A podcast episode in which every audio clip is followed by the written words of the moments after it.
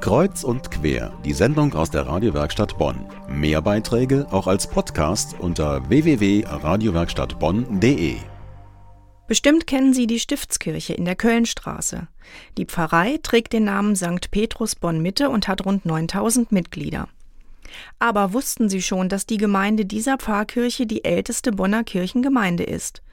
Im Archiv der Stiftskirche weist eine Originalurkunde aus dem Jahr 1015 nach, dass die Pfarrei dieses Jahr 1000 Jahre Kirche im Bonner Norden feiern kann. Die Stiftsgemeinde geht auf die Dietkirche zurück, die sich im heutigen Stadtteil Kastell nahe des Römerlagers befand.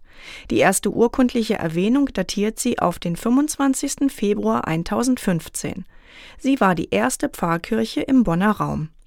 Bei der Dietkirche am Johannisbrunnen endete einst die römische Wasserleitung, die fließendes Wasser für den christlichen Taufritus lieferte. Das nahe der Kirche gegründete Kloster Dietkirchen besaß das Recht, Ende Juni den Johannismarkt abzuhalten. Bereits im 17. Jahrhundert wurde der ursprüngliche Standort aufgegeben und eine neue Kirche an der Stelle gebaut, an der sich heute die Stiftskirche befindet. Aus einer geplanten Erweiterung dieses Kirchenbaus gegen Ende des 19. Jahrhunderts entwickelte sich ein kompletter Neubau. Dieses Jahr gibt es also was zu feiern. Nicht nur die Adelheidis in Villig begeht ihren Tausendsten, sondern auch die Gemeinde der Stiftskirche. Feiern Sie mit!